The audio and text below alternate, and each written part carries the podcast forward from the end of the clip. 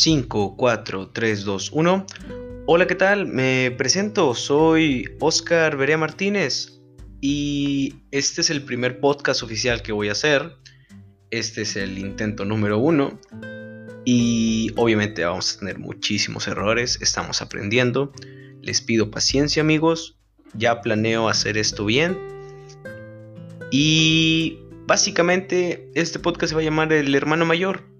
Porque siento que el hermano mayor es, es esa persona a la que te puedes acercar y que te puede dar un buen consejo a veces sin que tengas que consultar a tus padres? Definitivamente cuando estás en algún problema o estás en una situación de la que ellos no quieres que se enteren. Este, yo actualmente estudio odontología, ya estoy en los últimos semestres. Estoy casado, tengo una hija y todo esto va de la mano. ¿Por qué? Porque los hermanos mayores por lo general son los que hacen las cosas las primeras veces. Digo, tener un bebé cualquiera, incluso ya mis hermanos pueden hacerlo desde hace varios años. Pero extrañamente yo fui también el primero en esa situación. Entonces me, me, siento con el derecho de yo poder expresarme o poder hablar de ciertas cosas que, que me ha tocado vivir. Este... Prometo ponerme a leer más para que no tenga estas pausas repentinas y no dejarlos a ustedes insatisfechos auditivamente. No sé cuándo me vayan a escuchar, no sé si vayan a estar lavando sus platos, si van a estar trabajando, si van a estar repartiendo comida o van a estar haciendo otras cosas mientras escuchan mi, voz, que esa es otra situación. Yo no soy locutor de radio, soy dentista. Yo no sé nada sobre, sobre hablar, sobre cómo expresarme hacia la gente. Esto es un toma y daca. Esto es pura afición. No, no quiero, o bueno, si se presta la situación, tomar un par de, billetes de esto. Pero definitivamente mi intención es solamente poder escucharlos a ustedes o leerlos y que ustedes me escuchen a mí. Um, esta afición nace porque yo escucho muchos podcasts de comediantes sobre todo y siento cierta afición hacia ellos porque dicen muchas cosas graciosas. Definitivamente yo no soy una persona graciosa, esto no es para reírse, si están buscando comedia, probablemente se encuentren ahí un par de destellos, pero no no no es mi finalidad. Yo puedo contarles vivencias, experiencias y darle quizás algún motivo bueno o algún consejo más bien que le sirva en esta vida. Tengo apenas 24 años. Obviamente las personas con más experiencia que yo conforme a vida me pueden dejar sentado a dos nalgas. Pero yo creo que esto puede ser una buena escuela incluso para mí yo del futuro. Este... Pero pues no se diga más. En este episodio quiero hablar solamente de lo que es vivir con hermanos porque estoy en una situación en la que no sé si quiero tener otro hijo. Entonces, quizás acordándome de todo lo bueno y lo malo que me tocó vivir con mis hermanos, pueda decidirme si sí o si no. Este... Empecemos por esto. Teníamos un papá bastante pesado, conforme actitud. Mi mamá es la persona más amorosa y más tranquila del mundo. Ella extraña vez nos regañaba y extraña vez nos llegó a pegar. Mi papá por el contrario sí era muy muy duro, era una piedra.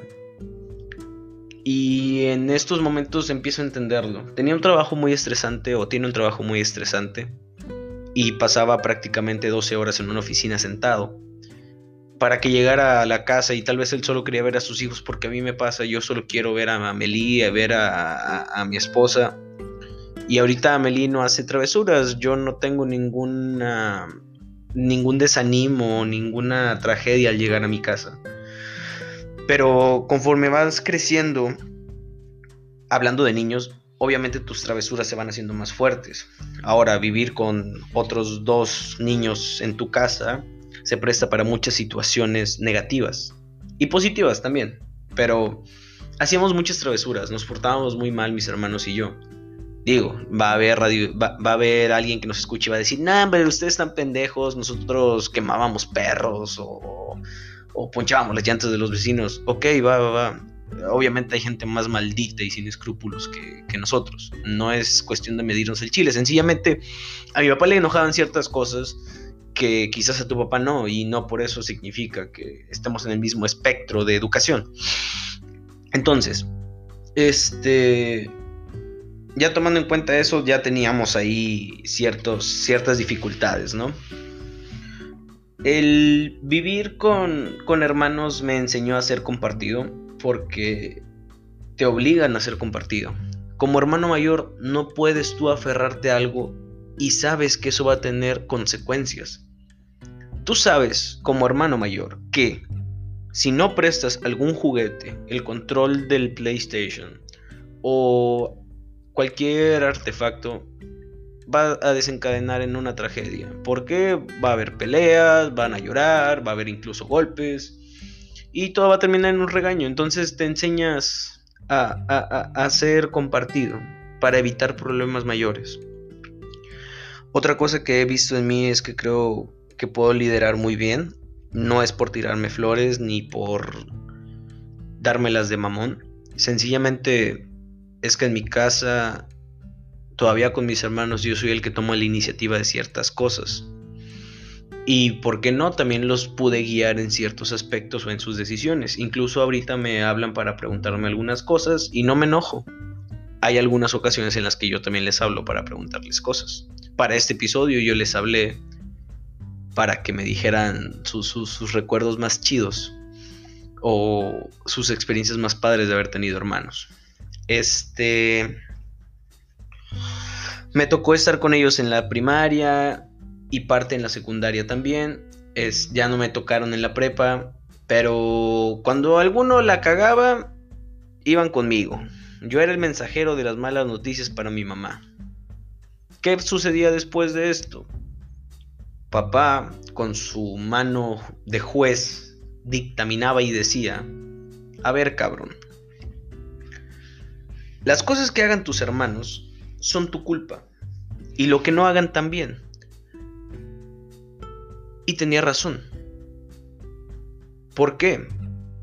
Porque yo tenía que estar al pendiente de que mis hermanos cumplieran sus tareas domésticas, o que no hicieran travesuras, y ellos también de mí. Esa era la, la trampa.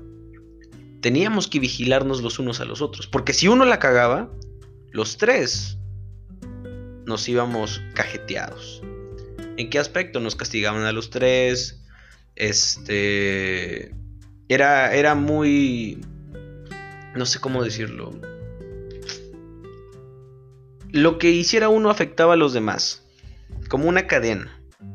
Y eso nos condicionaba muy bien. O sea, sabíamos que si, que si Ricardo no hacía la tarea, nosotros teníamos que ayudarlo o hacer que hiciera su tarea. Que si yo me quería salir de la casa a jugar, que me tenían que andar diciendo que me quedara. Situaciones de ese tipo, ¿no? Mi papá era un hombre que, como decía algo, se contradecía. ¿Por qué? Porque nos decía, no sean chismosos. No sean chismosos a los hermanos no se les echa de cabeza. Y también tiene razón. Entonces ahí la moralidad vas, vas formándola a, tu, a tu criterio. Es decir, tu hermano la está cagando. ¿La está cagando tan fuerte como para decirlo? Mm, no. Entonces no digas nada, no seas chismoso. Tu hermano la está cagando. ¿La está cagando cabrón? Sí. ¿Es urgente? Sí, se está lastimando, claro que sí, mamá, papá. Ok. Te vas tú construyendo de, ciertos valores y creo que a nadie le cae bien la gente chismosa. Entonces, este, me parece muy, muy, muy buena, buena escuela la que me dieron. Obviamente mi papá no es pedagogo ni es psicólogo. Todos los papás tienen problemas y ahorita que soy papá lo sé realmente a veces me siento incapaz de ser una buena imagen paterna para Amelie.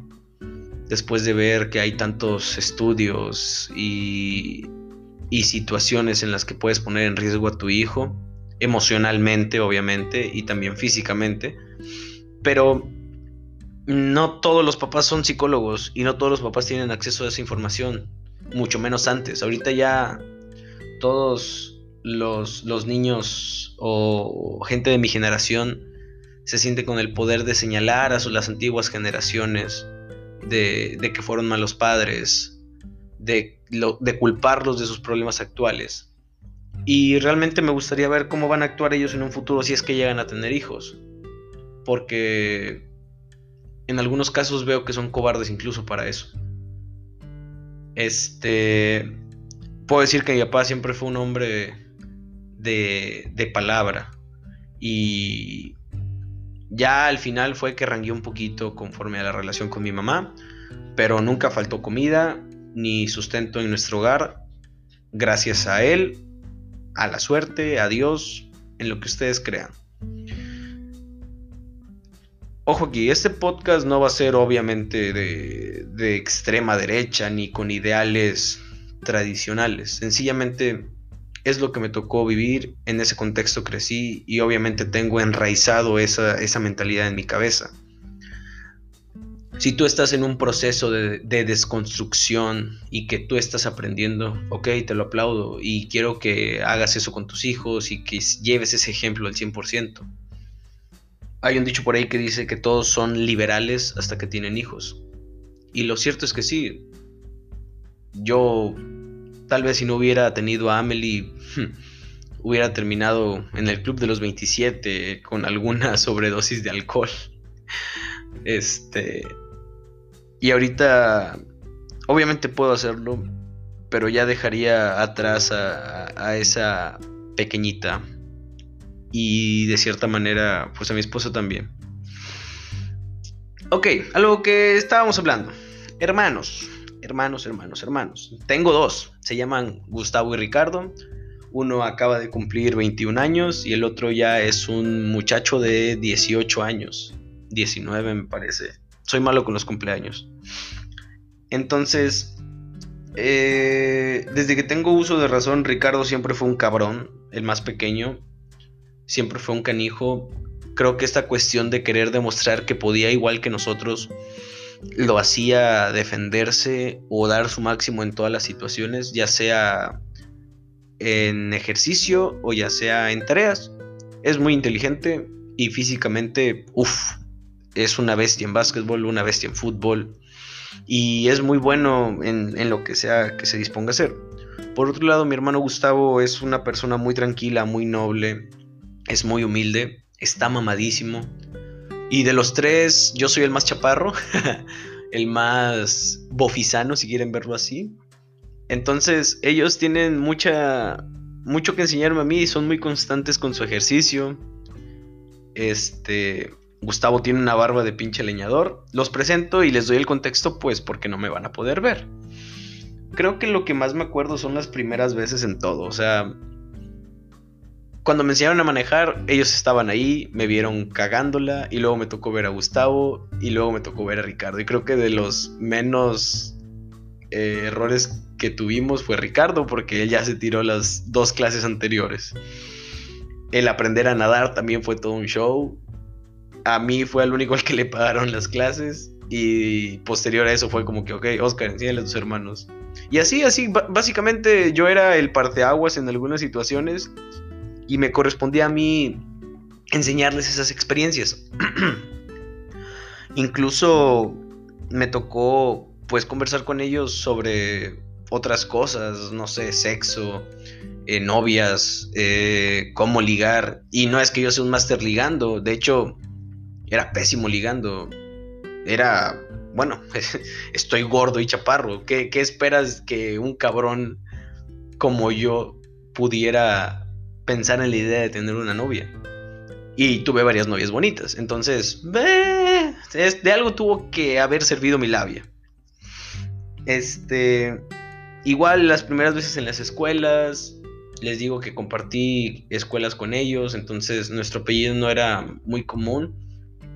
Y nos reconocían como hermanos, ¿no? Me tocaba cuidarlos cuando mis papás iban a trabajar. Y la comida típica de hermano mayor era su cereal con su respectiva quesadilla o unos huevos. Y ya obviamente vas creciendo y le vas metiendo ya más feeling en las cosas, que si las tortas, que si unas albóndigas, que si unos espaguetis. Pero me tocó también darles de comer a ellos. Eh, la hora de dormir es una joya. Es, es, hermoso el dormir con hermanos. Antes de que existiera todo este pedo de los celulares y la adolescencia y que tuvieras que ver porno. Porque obviamente creces, tienes que ver porno y descubrir tu cuerpo. Pero de niños no, no había mucho celular y teníamos la regla de apagar las luces. Entonces nos los pasábamos pendejeando antes de dormir. Y era muy gracioso, o sea, nosotros rezábamos un Padre Nuestro y un ángel, y la oración para el ángel de la guarda. Y después de eso era puro echar desmadre y en silencio, porque en nuestra casa de Infonavit todo se escuchaba. Entonces, si mi papá nos escuchaba cuchichando, venía a cagarnos. Este. Obviamente la ropa se vuelve un pedo. Creo que todo de niños es, genial, ¿sabes? Todo, de niños está con madre. No te das cuenta de muchas cosas. De que, ay, sí, ten mi ropa. Ay, bueno, no la quieres, bueno. No, es que es la ropa de mi hermano. Bueno, está bien. Pero cuando vas creciendo, ese es el pedo. Se va haciendo, se va haciendo la gente más sangrona. Y creo que está bien, ¿no? Ya no quieres utilizar la ropa que utiliza tu hermano, ya no quieres utilizar los zapatos que utilizó tu hermano, ya no quieres utilizar incluso los aparatos que utilizaron tu hermano hablando de celulares, tablets o computadoras. Entonces, te vas haciendo individual y obviamente quieres las cosas para ti mismo. Entonces, creo que lo difícil es la adolescencia y ese cambio de, maduración cuando, cuando todos cambian de, de ser niños a pubertos. Mm, la ropa definitivamente había algunas que ya las desechábamos porque estaban muy manchadas o muy percudidas o, definitivamente ya no quedaban, ¿no? Los zapatos creo que era lo que más nos intercambiábamos porque pues yo no hacía ejercicio cuando era niño, entonces dejaba las suelas completas.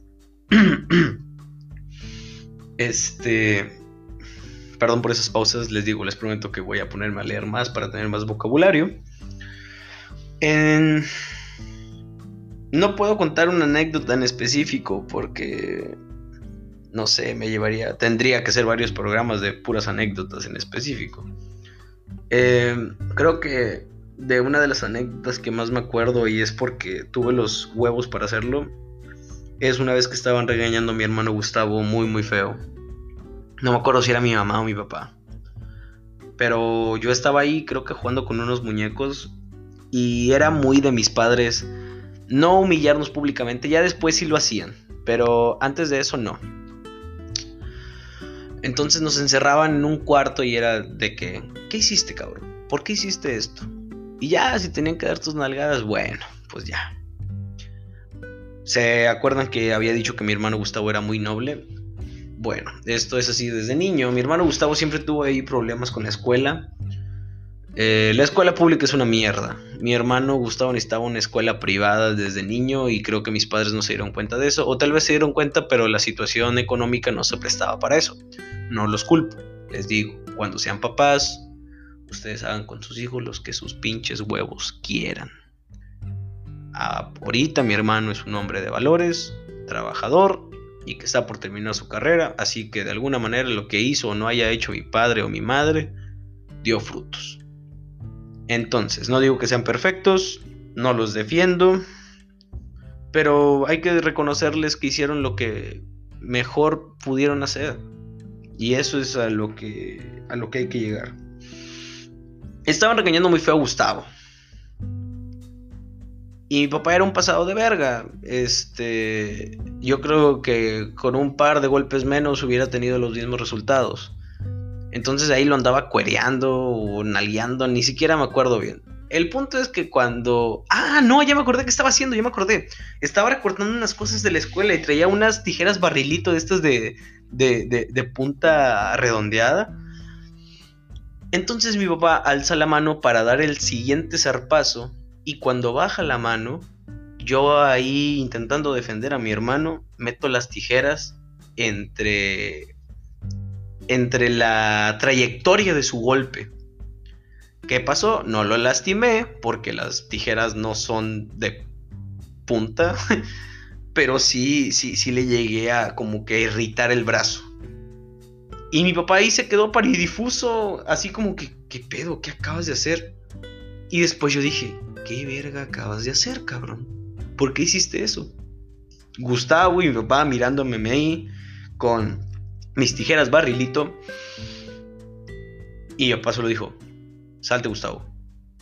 Y yo, verga, bro.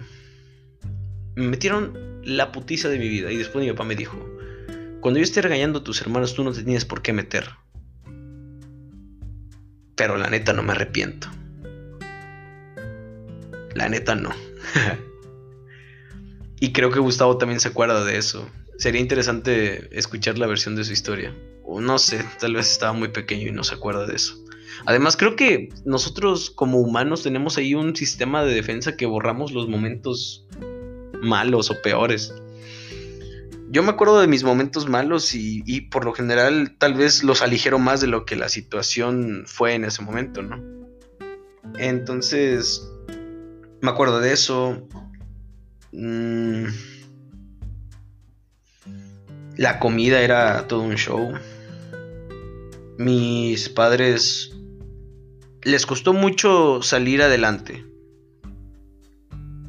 Ahorita creo que ya tienen cierta estabilidad económica que, me da gusto y espero yo en algún punto poder darles la mano en, en algunas cosas porque se lo merecen. Entonces,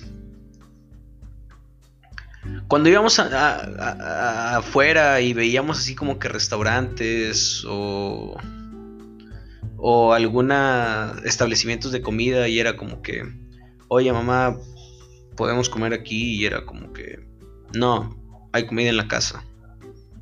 Pero oye, no, no hay dinero. Ah, bueno. Ah, actualmente Aine me dice que no tenemos que decir eso frente a la niña porque se preocuparía de más y cosas así. Y tal vez tiene razón, no es de niños enterarse que tus papás no tienen dinero. Es feo. Pero te digo, los padres anteriormente no tenían acceso a toda la información que tenemos ahora. Malamente. Entonces, siempre era la, la excusa de no hay dinero. Y los fines de semana mi papá nos llevaba a comer. Y ahorita em, te empiezas a dar cuenta de todas esas pequeñas situaciones que, tú minimizabas cuando niño. Nos pedía nuestra cajita feliz o, o lo que fuéramos a comer y él no comía. Y era como que, ah, no tengo hambre. O mi mamá tampoco comía. Y era, no, no tengo hambre. Y tú decías, bueno, no tiene hambre, yo sí tengo hambre. Yo, como era el más gordo, siempre me acababa mi comida. Mis hermanos siempre fueron de mal comer. Y extrañamente son los más altos. Algo debe haber ocurrido ahí. Entonces, mis papás se comían las obras de mis hermanos. Y eso era su comida. Y ahorita que me doy cuenta de eso es... Es nostálgico, es... Es ponerte a pensar las situaciones que, que por las que tuvieron que pasar tus padres y esto se puso real, perdón, y de los sacrificios que hicieron por ti. Y básicamente, tal vez no en comida, porque llegué a una familia, la familia de mi esposa, que, que me tratan muy bien. Pero no hay mayor prueba de amor que que tú sacrificar tus necesidades propias para dárselas a otro. Entonces, creo que la mayor prueba de amor como padre es anteponer las necesidades de tus hijos antes que las tuyas. Y si tú te acuerdas de alguna situación así, dales el respeto que merecen tus padres, porque lo siguen haciendo actualmente ya sea pagando tu plan telefónico, pagando tu universidad, pagando tu coche, tu luz. Entonces, solo dale su, su, respeto que merecen. Mm. Este va a ser el piloto. Básicamente Fue un guion muy improvisado, lo hice ahorita porque descubrí una aplicación que, que se supone que te simplifica el grabar podcast. Entonces, esto es este... El piloto, esto es algo muy, muy amateur. Solo me va a dejar grabar 30 minutos, así que van 25. ¿Qué más? ¿Qué más puedo platicarles? Mm, los putazos estaban chidos. Los, las peleas. No, no, con mis hermanos. Eh, las peleas de nosotros contra otros cabrones. Ricardo es una pinche bestia peleando. Gustavo es pacifista, no se defiende. Pero el güey sabe Krav Maga y Muay Thai y box y cuanta madre. Entonces, si lo buscas lo suficiente, sí, sí suelta sus, sus madrazos. Y yo fui bulleado durante toda la primaria y parte de la secundaria. Entonces cuando llegan estos cambios hormonales en mi cuerpo, no de altura, pero tal vez sí de masa muscular, yo dije, hasta aquí no me van a golpear nunca jamás en la pinche vida. Nos cambiamos a Monterrey. Este, aquí la raza es medio pesada en el aspecto de que son muy llevados. Y una vez en un parque, un cabrón se le ocurrió ofrecerle un cigarro a Gustavo. Ahorita ya como buen papá ya me echo mis copas, que si el cigarrillo, pero muy espontáneamente. En ese momento jamás, ni por mi mente pasaba eso. Entonces, agarré a putazos a ese güey. Y mi hermano Gustavo se quedó así como que, ah chinga, ¿qué acaba de pasar? Porque los, los, divisé a lo lejos, ni siquiera fue algo que haya sido enfrente de mí. Vi que este güey le andaba ofreciendo el cigarrillo y mi hermano Gustavo por curiosidad era como que, ah bueno, no, pues a ver. Llegué, empujé a este cabrón, putazos en el piso y le dije, Gustavo, suelta esa madre. Todo lo que yo cuente aquí va a ser verídico. O lo que mi cerebro haya formado como recuerdo de esa situación. Pero en algún momento ahorita ya es muy tarde, no les puedo marcar a mis hermanos. Pero si tengo alguna anécdota con alguien voy a procurar llamarle para, para corroborar mi información. Podré ser cualquier cosa, pero en este podcast no se va a mentir. Ok. Eh, creo que es todo por esta, por esta emisión. Gracias por escuchar a los que escuchen hasta este punto. Les digo, va a haber muchos errores aquí. Voy a estar aprendiendo. Voy a tomarme ahí un par de cursitos de, de, de comunicación.